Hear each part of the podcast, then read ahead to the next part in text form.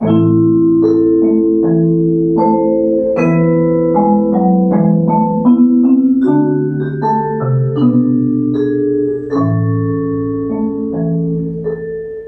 нас в гостях передача на волнах «Радио Град Петров».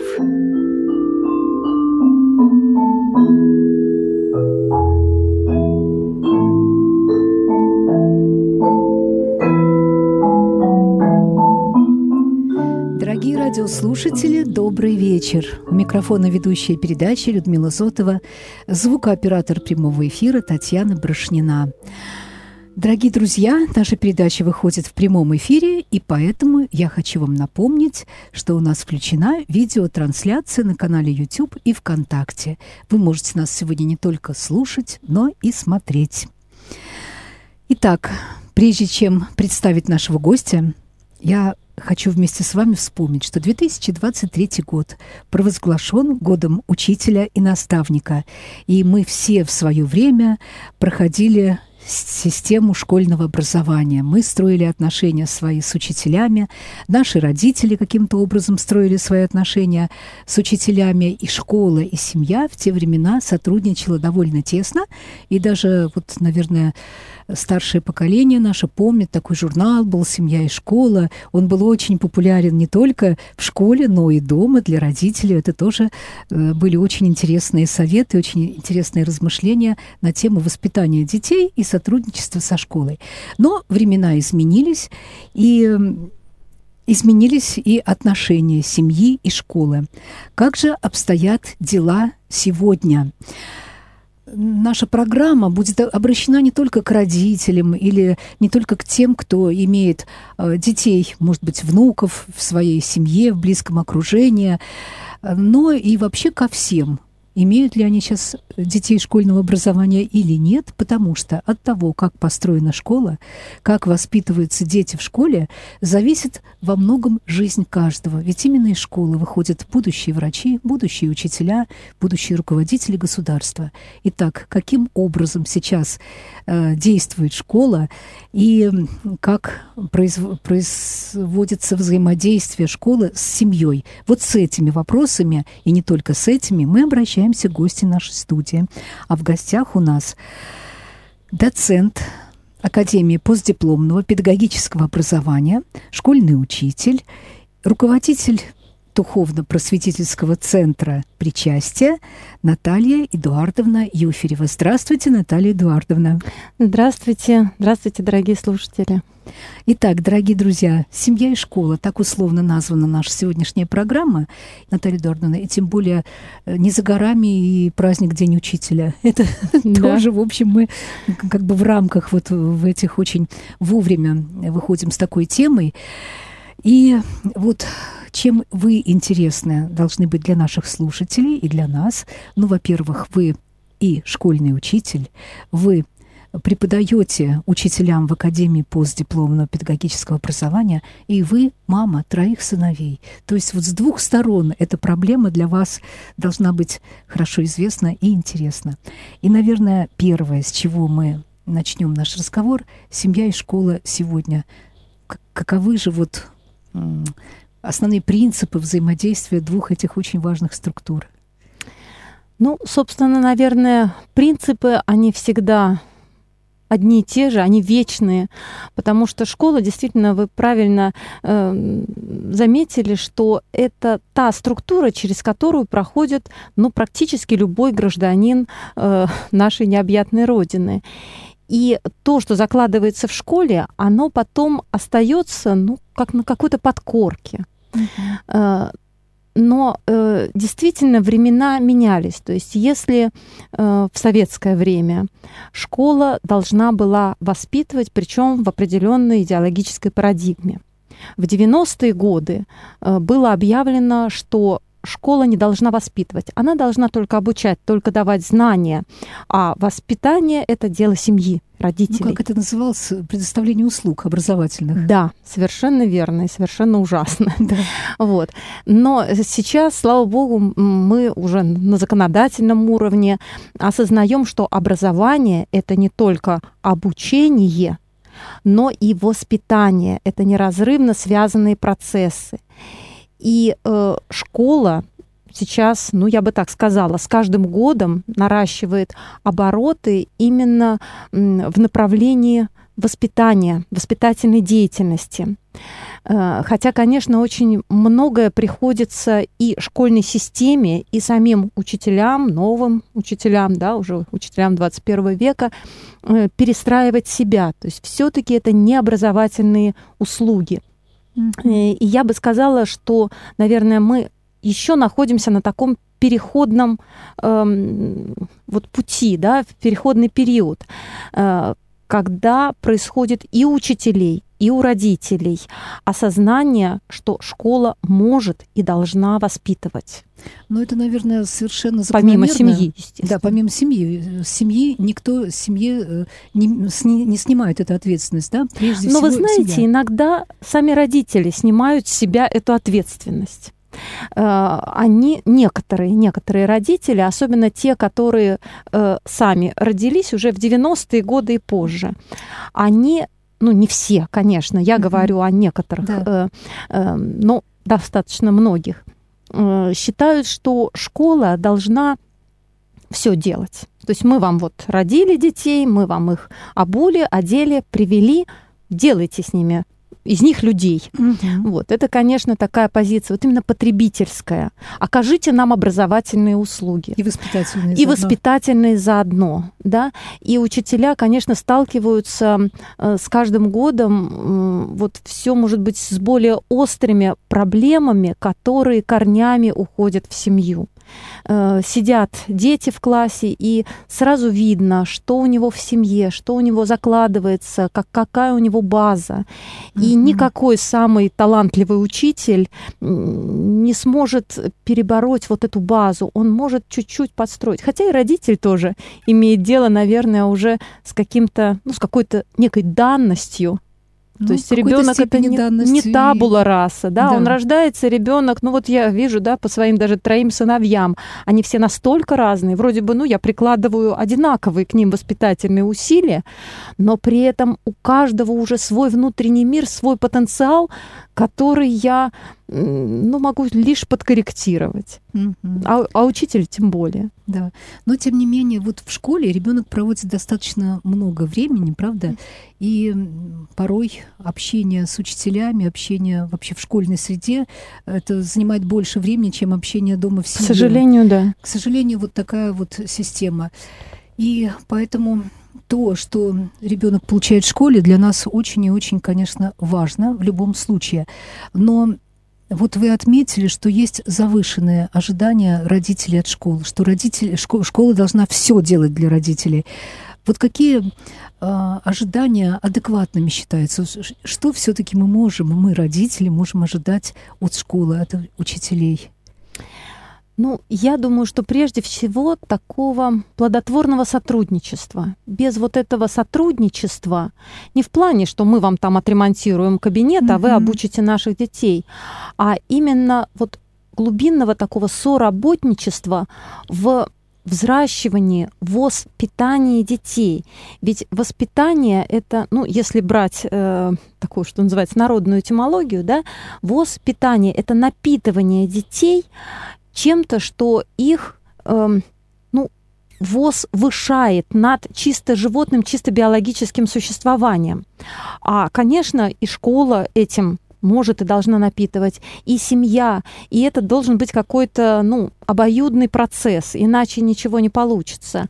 Э, если обратиться к нормативным документам, то воспитание — это, ну, понятно, там целенаправленная деятельность, это создание условий, педагогических условий для формирования мировоззрения ребенка, ни много ни мало, на основе традиционных ценностей, да, тех ценностей, которые и школа, и государство, и семья хотят заложить в ребенка. И э, вот как создать эти условия, это уже творчество творчество и родителя, который знает своего ребенка, имеет свои собственные убеждения, и творчество учителя, э, всего э, коллектива школы. То есть, конечно, ожидания должны быть такие. Мы вместе работаем э, над созданием вот этой среды, чтобы mm-hmm. наши цветочки, наши м, вот прекрасные м, отросточки, да, дали в будущем плоды, чтобы они сориентировались в этой жизни. Ну, вот вы такую идеальную картинку описываете. Я думаю, что многие, кто нас сейчас слушает, э, конечно, скажут, увы, этого нет. И в школе вот такого творческого подхода не всегда можно найти такой подход. А вы думаете, когда-нибудь было идеальное образование? Вот если почитать систему, да, даже вот самые прекрасные идеи, которые высказывались э, и пытались, э, ну, их воплотить в жизни, э, ну, изредка, конечно, они удавались, но опять-таки в отдельно взятой школе с отдельно взятым руководителем, э, составом учителей и на определенном отрезке времени. Поэтому, наверное, вот идеальной школы нет, тем более ну, кому-то семьи. Под... Идеальной семьи, к сожалению, нет. Но тем не менее, я все-таки и для себя лично, и для учителей, которых я, как у меня дети смеются, учу учить учеников, эм, ну, рисую вот эту идеальную перспективу для того, чтобы учитель э, видел не только ну, свою какую-то работу, да, э, оказание образовательных услуг, mm-hmm. а он э, ощущал свою миссию, очень высокую миссию, э, очень ответственную миссию не, с неизвестными результатами. Мы не знаем, к, чему мы придем, кто вырастет да, из наших. Ну, примерно мы можем так понять, определить, но как слово наше отзовется, мы не знаем. И это действительно процесс творчества и процесс ну, если вот мы говорим в парадигме, да, уже христианской, это процесс соработничества Богу. Это, ну, мне кажется, одна из самых удивительных профессий на Земле. Эм, и образец и образ главного учителя — это сам Иисус Христос. Ну вот вы работаете с учителями, пытаетесь научить их учить детей. И как откликаются они? Вот вы прекрасно, замечательно рассказываете, что вот надо проявлять какие-то творческие моменты. Может быть, в каждом человеке, в каждом ученике видеть человека, которого надо раскрыть. Но откликаются ли на это учителя, с которыми вы работаете? Вы знаете, ну, может быть, это там нескромно будет, но я это отношу не на свой счет, а на счет того, что отзывается в душах учителей.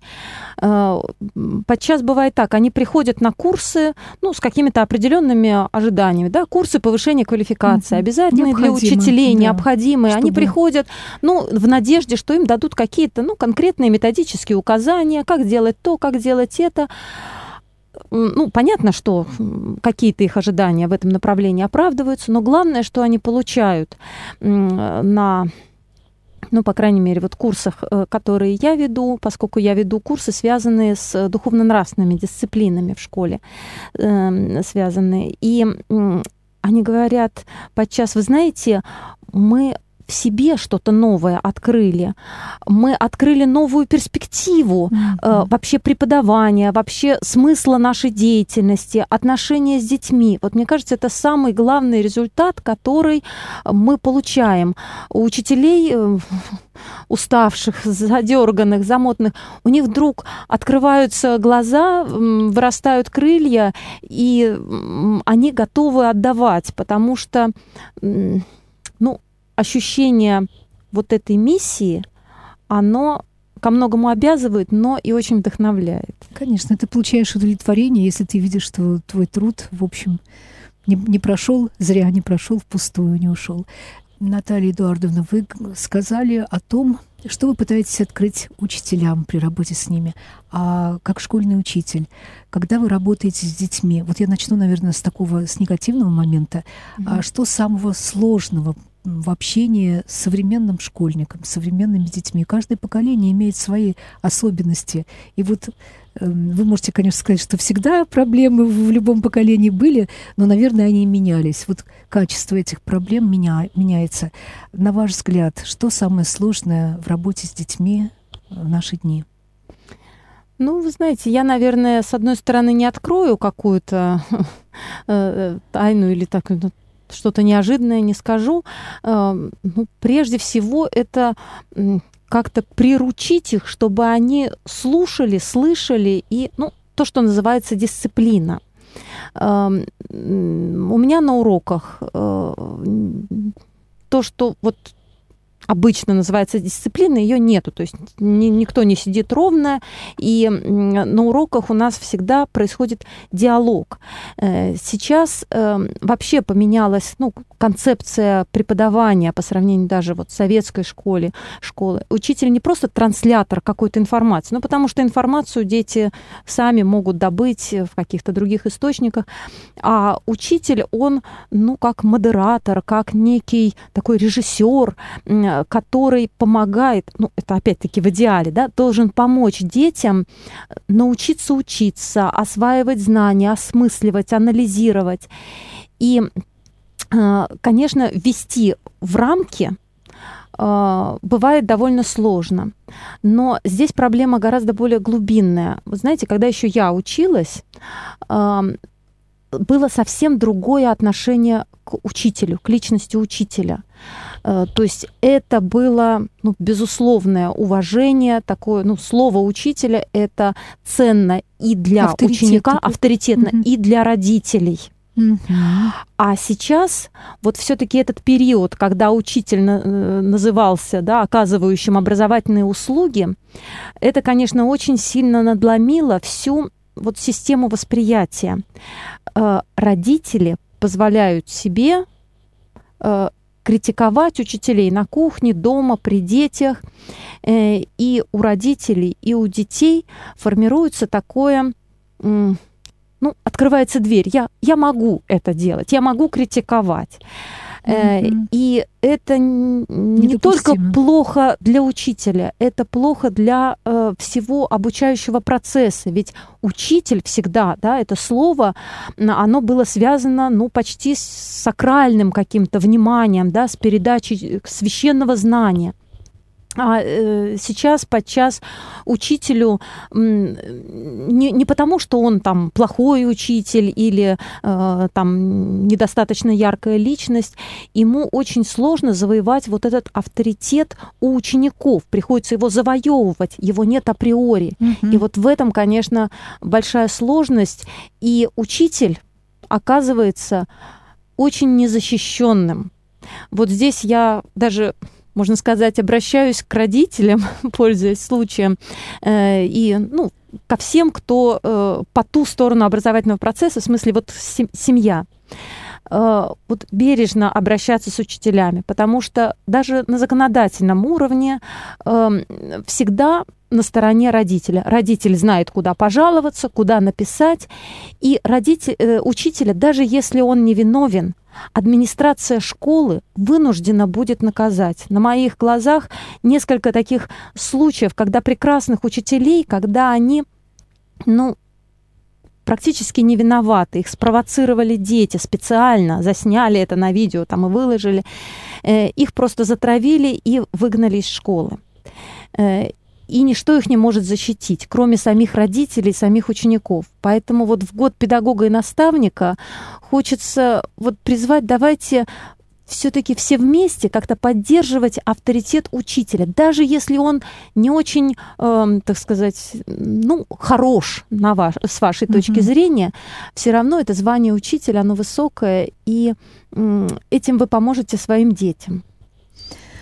Еще один такой вопрос. Вот мы знаем, вы сказали, что школа в таком переходном периоде в какой-то э, степени находится. Там сейчас и программы какие-то новые разрабатываются, и учителя еще не могут себя определить, потому что они вот э, как бы от образовательных услуг должны пере, перейти к, действительно к, к воспитанию и образованию настоящему детей. И много других. И авторитет, да, учителя упал. А стоит ли вообще вводить в школу ребенка? Сейчас как-то развивается система, система домашнего образования. Как вы к этому относитесь? Может быть, если ребенок будет воспитываться только в семье, а, больше плюсов будет от его воспитания, образования, и он не будет сталкиваться с теми негативными моментами, с которыми мы в школе сейчас, увы, встречаемся. Ну, вы знаете, такая очень действительно острая сейчас тема, и я сама как родитель размышляла над этим, и э, разговаривала с разными людьми и с опытными учителями, и с родителями, которые своих детей перевели на семейное обучение, и с э, самими ребятами, которые на семейном обучении находятся. Э, вы знаете, действительно есть плюсы и есть минусы.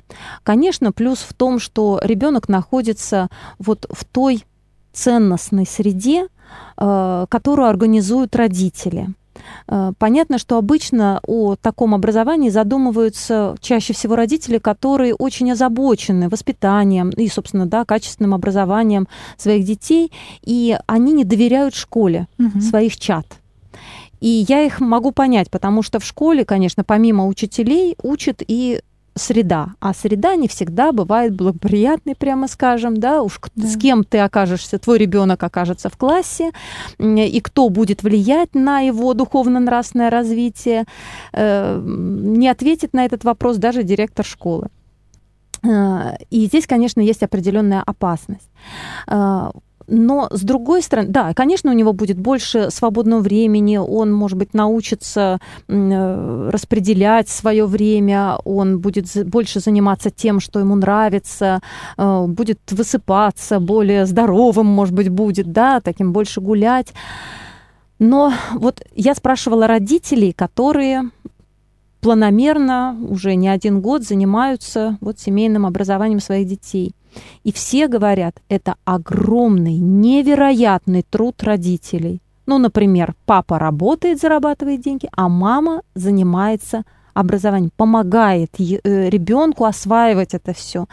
И не только даже контролировать, э, хотя это тоже очень важно. Есть дети, которые вот самоорганизованные, они способны Э, обучаться, но очень многие дети не могут самоорганизоваться. И я думаю, что многие семьи почувствовали это, когда у нас был период пандемии, и детей посадили дома это для многих семей, и вот для моей семьи это был просто кошмар.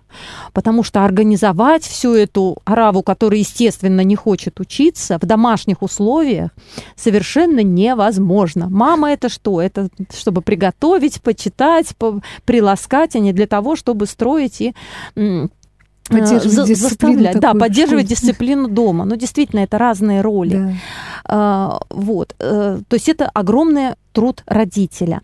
С другой стороны, те дети, которые вот оказываются на семейном обучении, они, конечно, теряют возможность такого постоянного общения со сверстниками, и они от этого страдают. Они пытаются найти какие-то ну, другие формы, варианты, но в таком объеме они не получают этой социализации.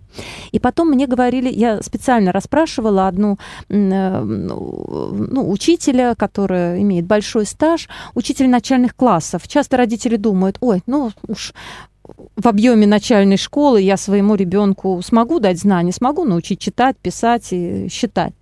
Э, тоже оказывается, эм, ну, не совсем так это, потому что родитель, как непрофессиональный педагог, может пропустить какие-то проблемы у своего ребенка, дислексия, дисграфия, и вовремя не подхватить это педагогически, и потом это исправить будет гораздо сложнее. Если вообще возможно. Кроме того, вот она рассказывала такую ситуацию, что ребенок, девочка, училась прекрасно, первый класс на пятё, ну, в общем, ну, успешно училась, все осваивала. А потом у мамы родился ребенок, э, второй, и им далеко ездить э, из пригорода, поэтому она перевела на полгода свою девочку на вот семейное обучение, все делала с ней, все задания. И когда ребенок через полгода пришел в класс вместе со всеми писать э, контрольные работы, оказалось, что ее ребенок все написал на тройке. Не потому, что она глупая, не потому, что мама мало с ней занималась, но есть какие-то вещи, которые упускаются вот при таком э, семейном обучении. И меня это, конечно, ну, заставило задуматься при всех плюсах, несомненных плюсах семейного э, образования, э, все-таки больше плюсов э, но, конечно, и минусов, и соблазнов, да, но больше плюсов я для себя решила в общеобразовательной школе. Частная школа – это вообще отдельный вопрос. Э, тоже вот думала, размышляла. Но там все-таки больше акцент на образовательные услуги. Вот mm-hmm. у меня ребенок такой сложный, но там или там не трогайте его, ставьте ему пятерки, я вам плачу деньги, делайте это. И учителям там трудно, и дети более ну, не знаю, не во всех, конечно, и не, не все дети, но э, есть соблазн такой распущенности и вседозволенности. Mm-hmm. Поэтому, конечно, каждый родитель ищет золотую середину. Но вопрос очень острый. Сейчас многие семьи ищут такие наиболее адекватные для своей семьи формы для своих да. детей обучения. И все-таки надо помнить, что учитель это профессионал, который все-таки превосходит родителя, который не имеет педагогического образования. Вот в этом плане, в плане обучения. Это тоже, конечно, надо об этом подумать. Вот вы упомянули, кстати, журнал, да, «Семья и школа». Да. И я подумала, что действительно, ведь многим родителям требуется помощь в воспитании, обучении своих детей. Мы там говорим, все, садись, делай уроки, а помочь. А, хорошо, там школа должна воспитывать, но и семья должна воспитывать. А как воспитывать?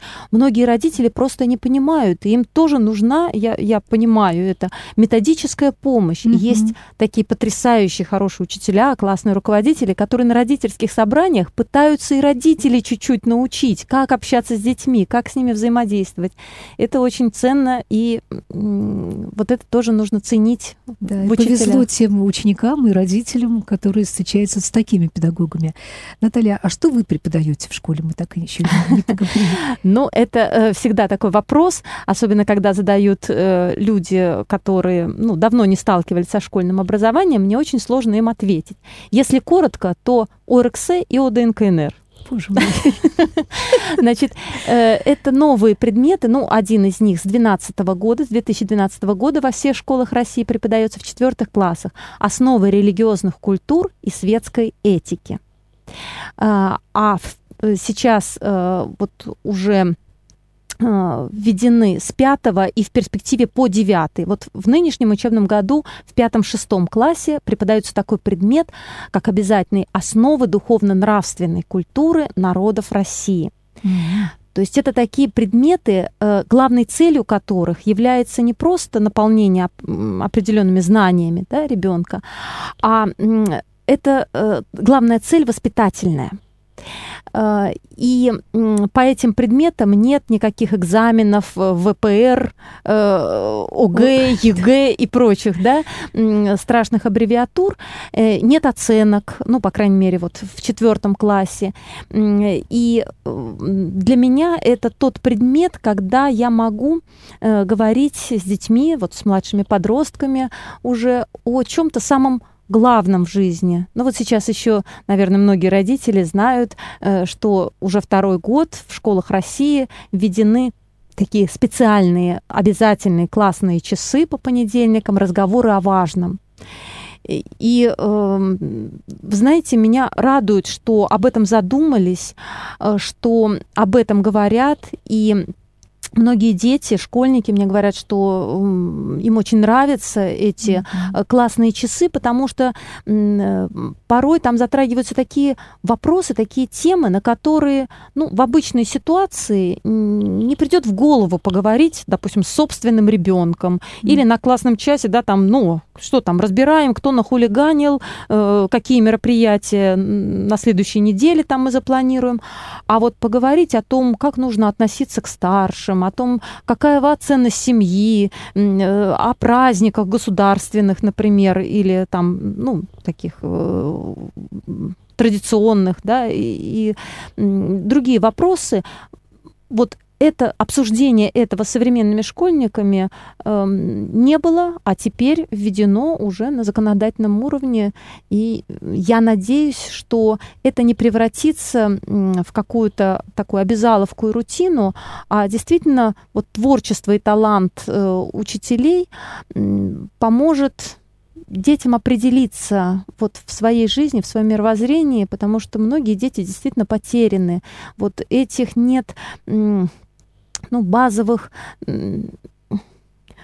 понятий, да, что добро, что зло. Ведь mm-hmm. стираются границы между добром и злом. В мультиках, в тех же, да, в современных, добро показывается смешным и нелепым, а зло прекрасным, ярким, сильным э, и привлекательным. Э, и э, поэтому вот расставлять правильно акценты, э, мне кажется, очень важно. И этим должна заниматься и школа, и семья обязательно. Кто в большей степени, на ваш взгляд? Но вы знаете, я как мама скажу, mm-hmm. на мой взгляд, семья всегда в приоритете. Mm-hmm. Даже вот, знаете, даже в храме, когда да, родители приходят, и вот э, дети там в воскресную школу, э, я стою впереди, молюсь, а дети пускай там сзади или во дворе, ну, потому что им тяжело стоять. Вот я считаю, что это неправильная родительская позиция. Я не знаю, ну, не, не мне говорить правильно, неправильно, но у меня вот с самого рождения первого ребенка было ощущение, что нужно с ребенком подходить вперед, к алтарю, чтобы он не видел, как там другие дети шалят и как взрослые разговаривают, mm-hmm. да, во время службы, а чтобы он включался, пусть на 10 минут, на полчаса, да, насколько его хватит, но включался в то, что происходит, самое главное, и чтобы не кто-нибудь в воскресной школе, хотя это ничего не отменяет, естественно, там учитель в воскресной школе тоже может об этом говорить, но прежде всего от мамы, от папы, от бабушки, от дедушки он услышал вот э, слова о том, что происходит, почему это важно, почему мы приходим в храм. Э, и вот родители ни в школе, ни в церкви, ни где бы то ни было не должны отпускать вот эти самые главные вопросы, самые главные ниточки, не терял бы связи со своим ребенком, и особенно, когда ребенок переходит в подростковый возраст. Mm-hmm. Потому что, ну, так вот считается, что все вырос, и э, мы можем его уже отпустить, он самостоятельный, большой, сам ходит в школу, сам покупает себе пирожки, сам выбирает себе жену, ну и так далее. А как раз вот это такой момент, когда с ребенком важно сохранить доверительные отношения, причем и родителю, и учителю. Не просто говорить, так, сядьте, ручки ровно, спинки прямо, а именно диалог, выходить на диалог с учениками и уважительный диалог. Они это очень ценят и очень откликаются. Mm-hmm. Но вот сейчас такой большой разрыв, мне кажется, между поколениями, разрыв в ценностных ориентирах, да. потому что время так стремительно убегает от нас, и вот этот все, про, mm-hmm. прогресс тоже настолько вносит свои коррективы в нашу жизнь. Как вот найти общность ценностей, если мы так вообще далеки от того, чем живет ребенок сейчас? Ну вот вы действительно э, тоже очень важный такой вопрос затронули. Мне учителя начальных классов, например, рассказывают, что даже вот в одном классе, ну сейчас, допустим, там первый класс, и родители, которые родились до 90-х годов, это одни родители, и дети у них немножко другие.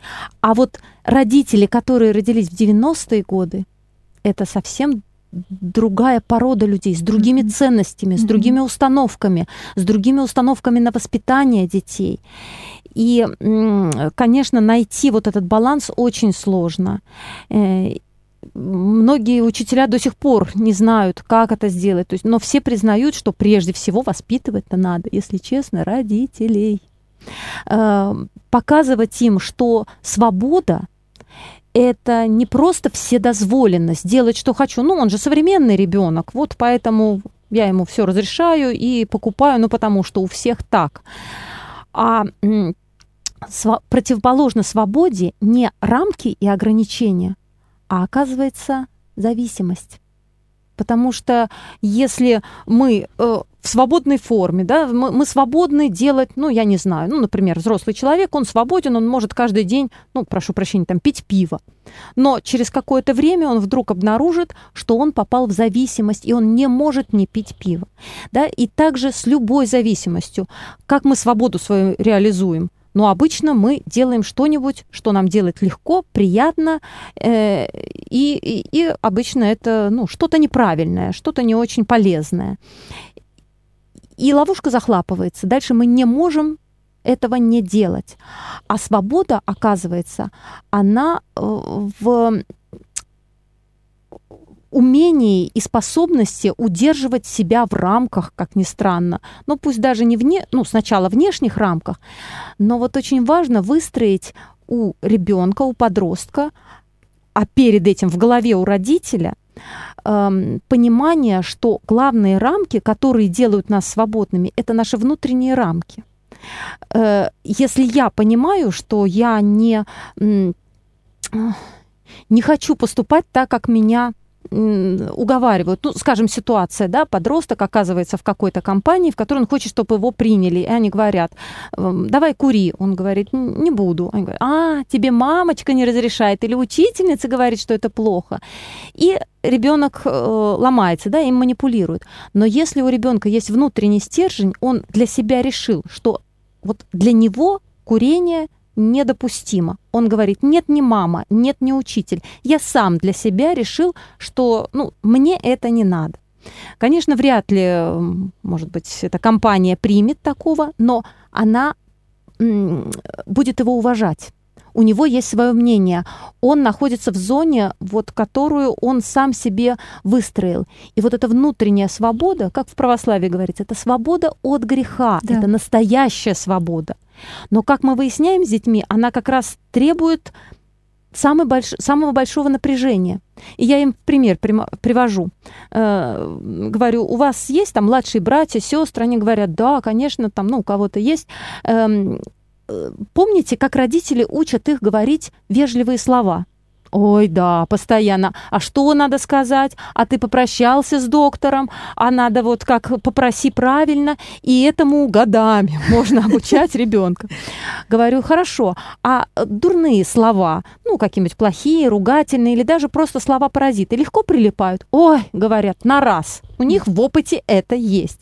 А отвыкнуть от этих слов легко или трудно? О, нет, говорят, не так прилипнут, что не отлепятся. И вот это такой наглядный пример, который есть в опыте детей, что хорошее, оно всегда требует усилий. А плохое не требует. Ну, как я сегодня тоже вот на урок как раз проводила, и спрошу, как вы думаете, в рай широкие э, ворота ведут или узкие? Они говорят, наверное, узкие, ведь туда не все попадают, и туда трудно попасть. Я говорю, да, а куда ведут широкие врата? Вот современные дети понимают, что Легко жить легко, но вот дорога вниз имеет мало остановок. Э, и э, вот это понимание свободы, подлинной, настоящей свободы, мне кажется, такой ключевой момент в воспитательной деятельности, которую должен понимать и учитель, и родитель, и сам вот подрастающий ребенок. Эм, потому что Э, ну, на этом зиждется, мне кажется, вся система воспитания. Вот выстроить эту внутреннюю систему норм и правил, которой человек будет придерживаться не из-под палки, да, который, а э, по собственному внутреннему убеждению. Но чтобы выстроить такую систему, здесь тоже какое-то некое насилие надо совершить над ребенком, как-то вот ему внедрить в его свободную душу вот эту Знаете, систему. было бы здорово, если бы можно было совершить какое-то насилие и внедрить, но так не работает, насильно не получается. Здесь всегда, ну вот, знаете, я такую эту мысль всегда провожу, и э, это моя любимая мысль, что во все времена у всех народов главным воспитателем всегда была культура. Начиная со сказок, которые там или песенок поет мама у колыбельки, или мультиков, которые мама сует ребенку, э, чтобы, как это у меня брат называет эти э, телефоны, которые мамы дают э, маленьким детям, парализаторы. То есть, чтобы вот ребенка отключить. Mm-hmm. А, и, и те фильмы, которые мы смотрим, те книги, какие читаем, это все то, что формирует ненавязчиво, ненасильственно, mm-hmm. но очень планомерно и э, так глобально формирует нашу систему ценностей. Вот я не зря да, упомянула, что в современных мультиках очень опасно вот это стирание границ, очень опасно глумление, смех над какими-то вещами, которые ну, являются святыми, священными, над материнством, над, там, я не знаю, богатырской силой, над мужской э, э силой над, над этим же всем смеются, над учителями, над, тем, над теми же. Поэтому э, вот это главная разрушительная сила.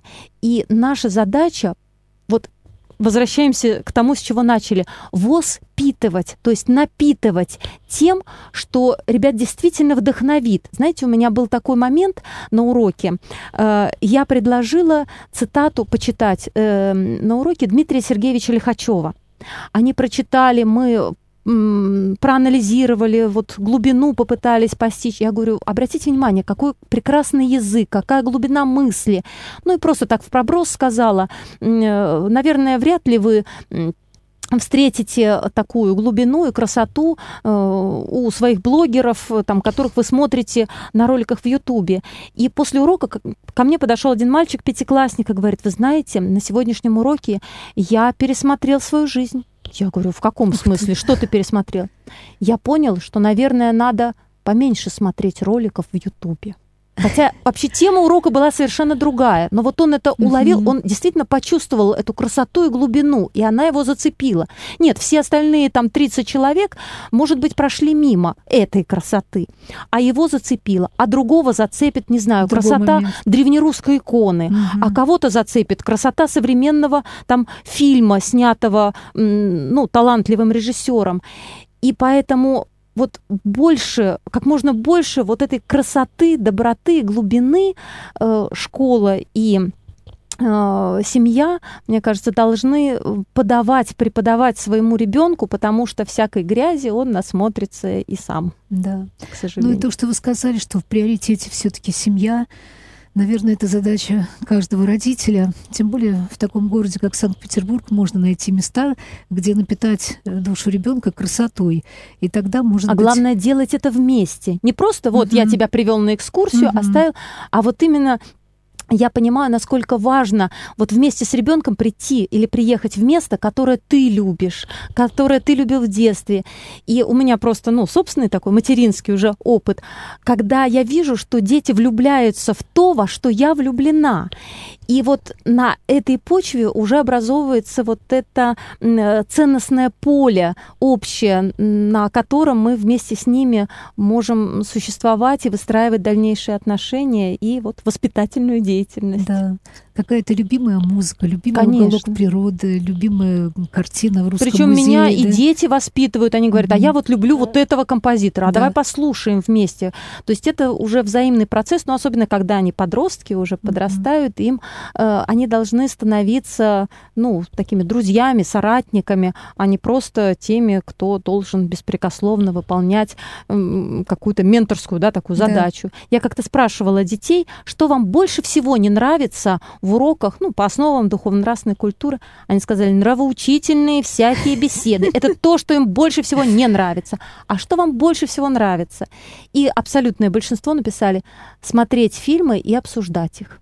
Ну, или мультфильмы, или тексты какие-то. То есть вместе что-то смотреть, вместе получать какой-то эмоциональный, такой эстетический вот эм, Э, эстетическое впечатление, а потом рассуждать, обсуждать и выходить на то, что самое важное, самое ценное в нашей жизни. И если мы будем дома, в семье заниматься вот именно так, со своими детьми, то, может быть, все негативные моменты, которые сейчас еще существуют в школе, они будут не так страшны для наших детей. Ну, собственно, да, если у ребенка есть э, какая-то внутренняя своя жизнь, да. это Э, поможет ему устоять э, перед этими бурями. Изолировать mm-hmm. его мы не можем, да и не должны, наверное. Мы должны укреплять его мышцы, духовные мышцы, накачивать. Да. Ну что ж, наша передача скоро подойдет к концу. А, и, может быть, еще буквально полминуты, у меня тогда к вам вопрос. Вы еще занимаетесь детьми в духовном просветительском центре причастия. Там вы таким же образом занимаетесь, как в школе, или здесь есть некоторые свои особенности? Там особенность состоит в том, что мы занимаемся со всей семьей.